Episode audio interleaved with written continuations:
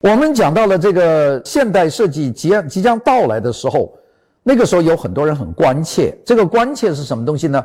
就是你到了一个突然间流水生产线开始批量的做出工业产品，而工业产品在那个时代，在十九世纪的末叶非常丑陋，所以呢，就有很多人很焦虑。这个焦虑呢，就有些人提出不同的意见，所以我们很多的年以前就有这个斯坦利库布里克拍了这个呃宇宙二零零一奥德赛，拍那种其实是代表了一种焦虑的情绪，这种焦虑的情绪在我来看呢很健康，因为呢如果没有人表示焦虑呢，他在这个设计发展的过程里面呢，他走错了路，他不会知道的，因为大家都很沉迷于技术。只要技术做得好，大家是一头的往前冲。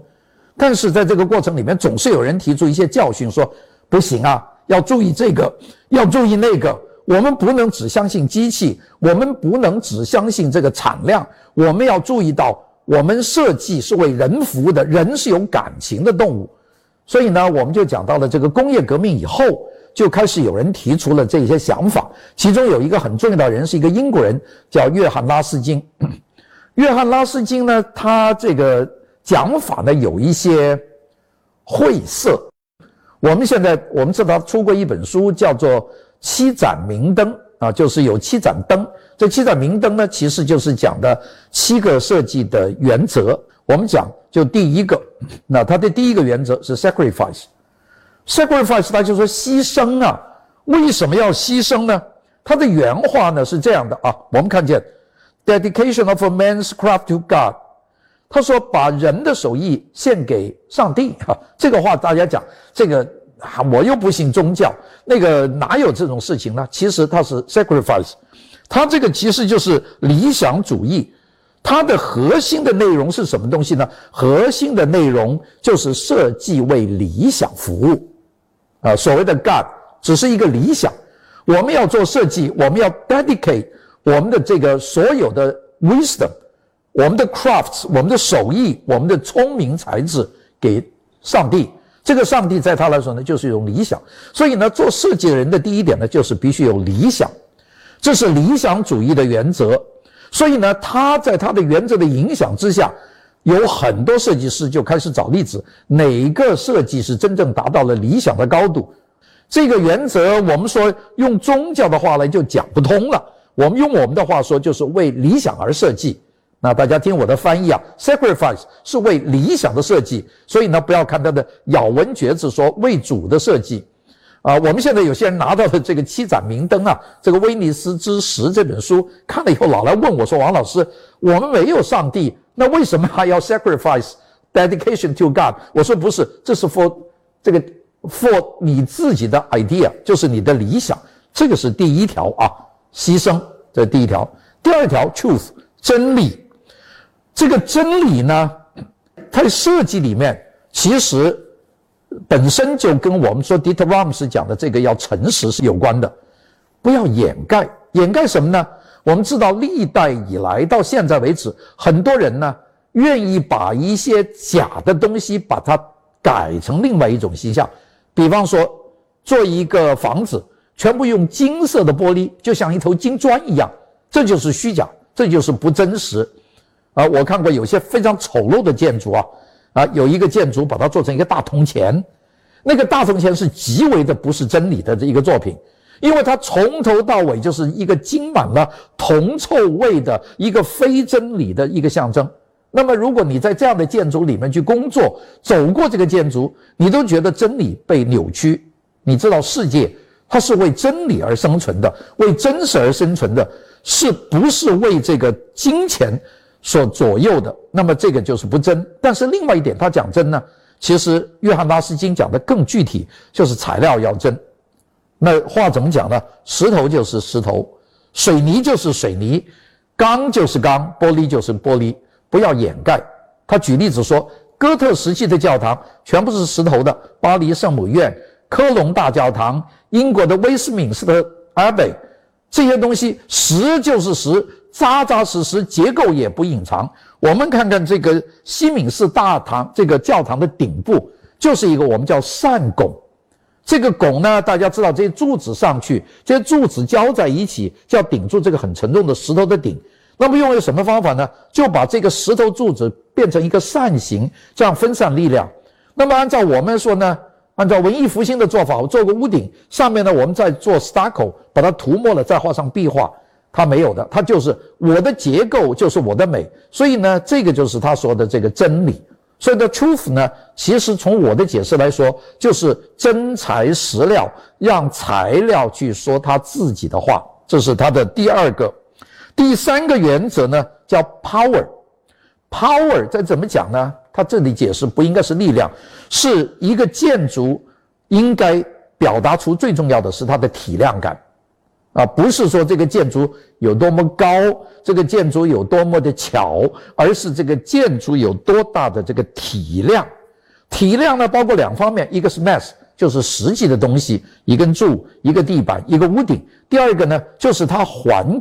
包含的空间，这个叫做 volume，就是我们讲科普系列讲的，就是它的量。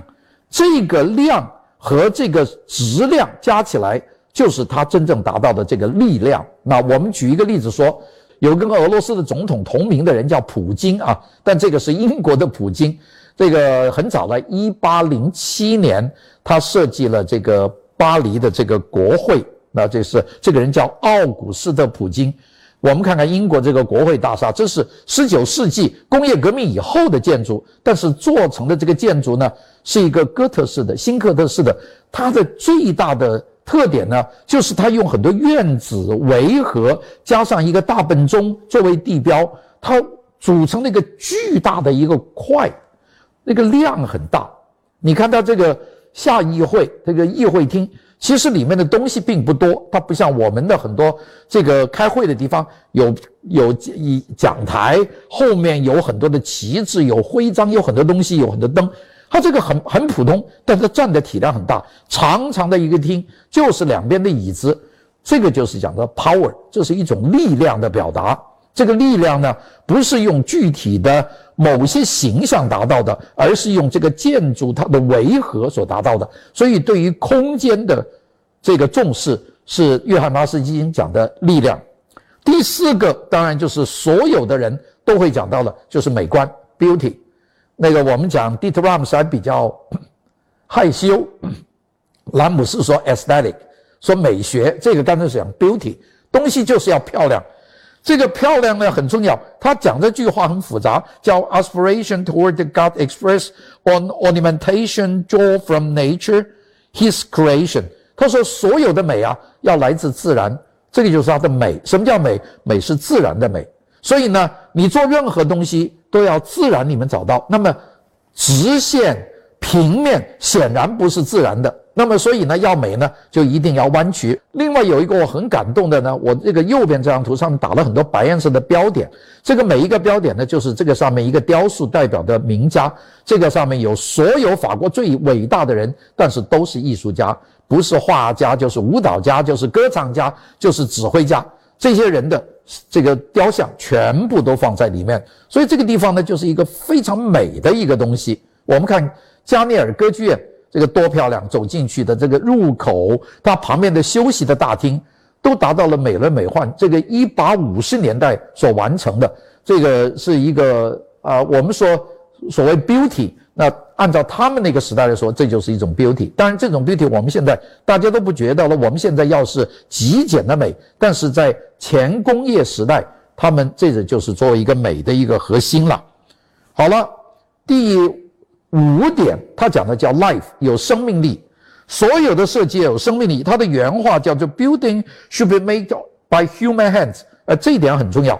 建筑要用人的手工去做，机器做不算。所以现在我们所做的建筑，在他来说都没有 life 啊。如果用手工做就有了。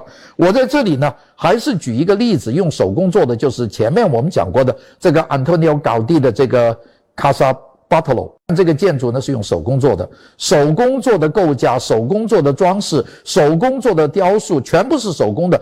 所以呢，按照这个呃约翰拉斯金呢，这就是有 life 有生命的这样的一个作品。那这一点很重要。第六个比较难懂，第六个呢，其实对我们的教育意义最大。第六个说，我们的设计呢应该有 memory，有记忆。什么是记忆呢？我们先看它的原话，它就 buildings should respect the culture from which they have deployed developed。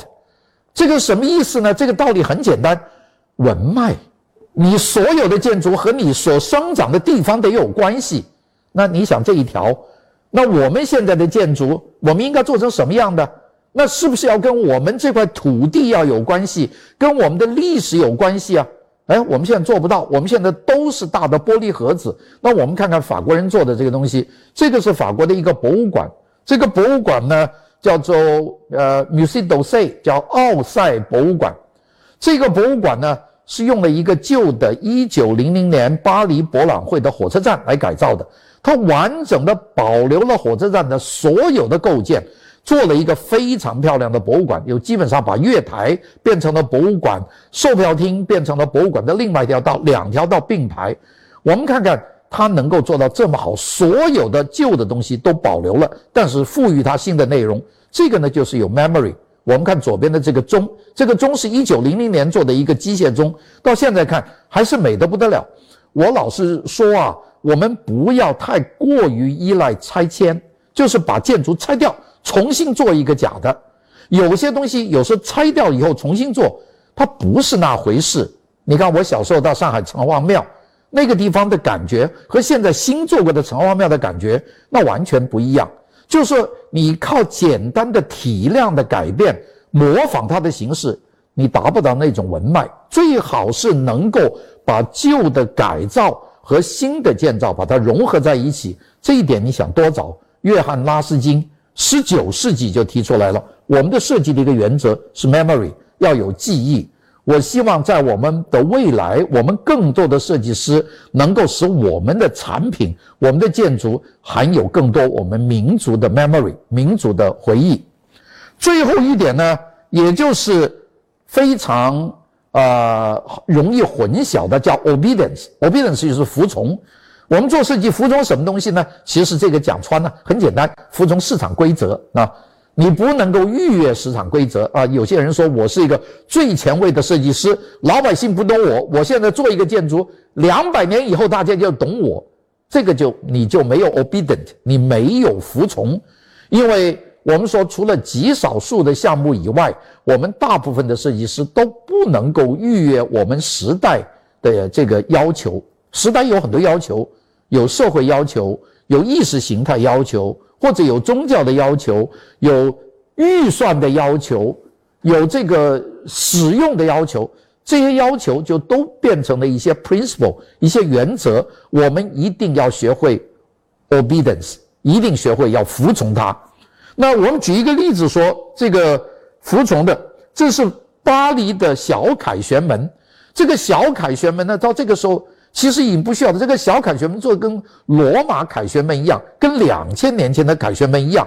为什么呢？因为这个小凯旋门，这个它对着的是那个法国的中央大道，一直到那个狮心广场，就到大凯旋门，那是一个中心的走道。那么到这个小凯旋门，靠我的这一边呢，就是罗浮宫。从罗浮宫走出了这个。小广场从小花园走出去，就通过这条路，这条路就是香榭丽舍，就是香榭丽大道，一直走到大凯旋门，然后再走到拉达芳斯，它是一个中心的地方。那么在这个地方，它必须要服从按照拿破仑的这个规划，这是拿破仑做的，它可以做一个巨大的一个拱门，跟凯旋门一样放在这个地方。但是呢，他要考虑到这个旁边有罗罗浮宫，罗浮宫是一个四百年的宫殿。我旁边有这个塞纳河，还有这么多法兰西学院，我都要呼应，所以呢，一定 be obedient，就是要服从。所以呢，按照这个服从的要求，就做了一个体量很小的小凯旋门。结果这个凯旋门呢，非常温柔的融入了整个巴黎的城市的轴线里面。这就是要学会，我们真正学会服从，也就是说。呃，我们要参考周边的所有的要求。那这七条就是说，我们在这个时代的一个重要的一个一个里程碑吧。啊，这是拉斯金时代的。我们讲到约翰拉斯金提出了这个七个原则，所谓的七盏明灯。他的所处在那个时候呢，是欧洲十九世纪已经出现了巨大的这个工业的这个成就的时候啊，其中有一个非常重要的一个转折点呢，就是水晶宫。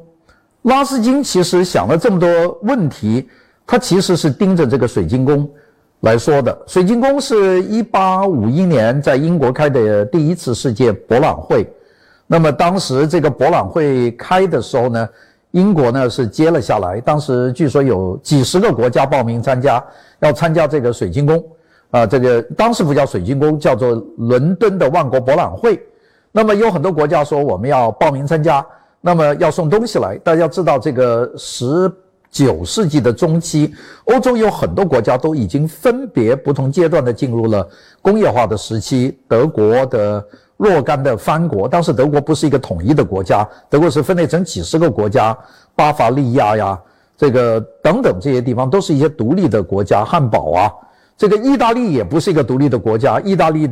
要过再过二十年才变成一个统一的意大利，当时也是分成了罗马公国啊、米兰呐、威尼多啊等等这些地方分成的。但这些每个地方呢，它工业上面都取得成就，所以大家呢都说我们要送一些工业产品来参加这次博览会，来表明我们在工业革命上的这个成功，所以就报名了。英国当时的这个举办这个展览会的人呢，是维多利亚女王的丈夫啊，这个阿尔伯特亲王啊。大家知道，现在伦敦最大的设计博物馆叫维多利亚与阿尔伯特博物馆，就是这个阿尔伯特这两个人一辈子啊，六十多年在一起，那个感情非常好啊。这个两个人也就是少见的这种白头偕老的。但阿伯特去世以后，维多利亚女王从此就没有穿过其他颜色的衣服，都穿黑衣服的。这就讲另外一个故事了。但阿尔伯特亲王呢，一点野心都没有，只想把设计搞好，所以呢，就搞博物馆。那么当然有了这么大的一个博览会，这个阿尔伯特亲王呢非常高兴，就说：“哎呀，我呢就来主持这个博览会，大家报名，大家说要多长时间呢？他们是在一八五零年开会去讨论搞世界博览会，他就说我们在一八五一年的夏天就在伦敦就做这个展览，结果呢这个任务拿到家里，大英帝国好不威风，拿了任务没有房子，这一下就懵了，因为。所有的国家报名要送来的展品大概有一百万件，那试问伦敦哪有一个宫殿能够放一百万件，并且这个一百万件的产品里面有很多机械设备啊，像这种锻压机器呀，这种蒸汽轮机啊，他们都要放过来，那怎么办呢？没有，所以呢这下就慌了，所以就找到了一个年轻的一个建筑师，这个建筑师呢是专门做这个呃温室的 greenhouse。温室嘛，就是用铸铁搭一个架子，装上玻璃，就这样。那么他说，既然没有办法的话，我们呢就做一间温室，所以就做了这间房子。所以这间房子呢有几个突破。第一个，它是用纯粹的现代建筑材料做的，就是钢铁和玻璃两种材料。第二个，这个建筑不是营造的，这个建筑是拼装的，也就是说它所有的构件是标准件。所以呢。设计了一些小车，工人呢就拉着小车上上下下，用这个铆钉、用螺丝钉就把这个房子把它装起来了。所以这个房子装的时间才用了一个月。他把伦敦的海德公园的一大块地啊围了进去，里面包括一些参天的大树，还有喷泉都放在这个里面。所以呢，到时候一开放的时候，送了很多工业产品到这个水晶宫，送到这个地方来以后呢，全世界都为这个。展览呢，觉得新锐，就像我们现在看见数码技术展览一样，大家都很欣慰。时代到来了，未来就是属于工业。那个时候的人也这么兴奋。那么这些建筑呢，在世界越来越多，也就是用水晶宫。我们这张图呢，给大家看水晶宫的几个几个不同的角度啊，我们可以分开给大家看水晶宫的全景，水晶宫的当时的照片。我们很有幸有一个照片。另外有一些水晶宫的细节，右下角的这个就是水晶宫刚刚竣工时候拍的一张照片。幸亏那个时候有照相的技术，否则呢都没有办法。后来这张图呢就是开幕时候的水晶宫左边的，但水晶宫呢遗址呢就放在那里就没有动，遗址摆到一九三六年，这个里面放了很多易燃的东西作为仓库，结果着了一场大火。就把水晶宫烧掉了。大家看看右边这张图，这是一八一九三六年，就是到抗战前一年，水晶宫被摧毁的这个情况。我最近听说有一个开发商是要出钱重建水晶宫，我觉得是 good idea。如果做起来完全一模一样，一定很多人去。呃，那比现在的这样好看的多了。用钢铁来做建筑，就变成了当时的一个时尚。那么，当然法国人也不愿意示弱。你英国人一八五一年做了水晶宫，我呢就要在我们的这个世界博览会，好像是一八八九年左右吧，那就做了这个巴黎的一个世界博览会。那个时候世界博览会多了，一个接一个，有些城市连办两个，像巴黎一八八九年办一个，到呃一九零零年又办一个，就连着办。伦敦呢也是抢着办，这些发达的工业国家，最后呢就做了一个标志性的塔，就由于那个设计的工程师叫做埃菲尔，所以这个叫做埃菲尔铁塔。那个铁塔呢本来做完了要拆的，但是做完以后，这个大家觉得舍不得拆。那这个很奇怪，所有建筑在做以前，全巴黎人都在骂。做完以后，大家都爱，大家都说这是巴黎最美丽的建筑。这里呢有一部分图片，我们给大家看看埃菲尔铁塔刚刚完工时的一些图片。那个铁塔到现在为止也是巴黎的一个地标。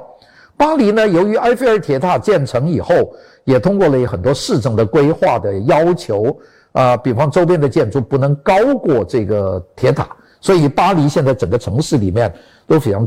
低矮的一个城市，以铁塔作为主轴线，这个是对的。我们现在有很多城市完全突破了这个底线，所以越来越高，就无没办法收了。我们讲当时不但是建筑改变，功能性建筑出现了很多，其中出现了一个非常重要，就是火车站，因为有火车了，有交通系系统了，要做火车站。巴黎呢，一口气呢就做了好多个火火车站。这个其中一个非常重要的火车站呢，就是这个北站，那个非常大的一个火车站。我们这里呢有几张图给大家看。北站，这个有北站的这个图，有北站的这个平面图。其实北站的留下来的，现在用的旧的只有很少。你看上面中间那张图的中间那个黄色的部分，那个就是原来的老火车站的那一块。那么当然后面做的一些建筑，那立面呢完全保持的，这就是旧的巴黎的北站。巴黎还有东站。啊，还有这个其他的站，我们看下面，这个巴黎的这个火车站呢，这个其中呢比较小一点的是东站啊，这个东站呢是一个非常美好的站啊，这个站的小，呃，法国现在所谓高铁也要开到里面去了，法国的高铁叫做 TGV 啊，就是高速铁路，那个 TGV 也要进这站，特别是北站的多。我呢在巴黎出出入入入呢。走北站走得多，因为从北站呢去德国，从北站开车比较快，北站的班次比较多。那么这些站呢，其实都发扬了这个伟大的这个设计的传统。当然呢，左下角这个站呢就非常特别了，就是里昂站。里昂站呢有一个电影拍这个里昂站的，就是那个 Mr. Bean 啊，就是那个憨豆先生。憨豆先生有一个叫巴黎假期，他就跑到这个里面去吃这个。牡蛎在这里面闹了一一一群喜剧的，所以呢，那个电影以后很多人都注意看里昂站。里昂站呢是非常小的站，但是里昂站有全球火车站最美丽的餐厅，就这个餐厅。这个餐厅呢，如果到巴黎去呢，大家一定要到这火车站吃饭。你是很难想象，这个有一个皇宫一样的餐厅。所以呢，我到那里去其实不便宜的啊。呃，我们看那个憨豆先生在那里吃那个那个很搞笑那个电影啊，是吧？他别人给他上的那个。那个牡蛎，然后他不能吃，都倒到旁边一个女士的这个口袋里面闹笑话。但是这个电影呢，就带动了这个站。这个站很多人呢到那里就是为了就是吃顿饭，主要看看这个站多么美。这个还说明法国处在一个工业化和传统社会一个交织的时代。呃，要按照现在，法国打死也不会做一个这么新古典主义的一战。但是那个时候呢，就是两种审美的思想呢在这里融合好了。今天呢，我们讲的这一整段呢，主要就给大家回顾了这个工业革命到来的时刻，在建筑在设计当中产生的一些新的这个思潮。那么我们今天的节目呢，就讲到这里，因为下一段呢，我们就开始真正的讲现代主义了啊。我们下一段就从八号四开始讲。好的，谢谢大家。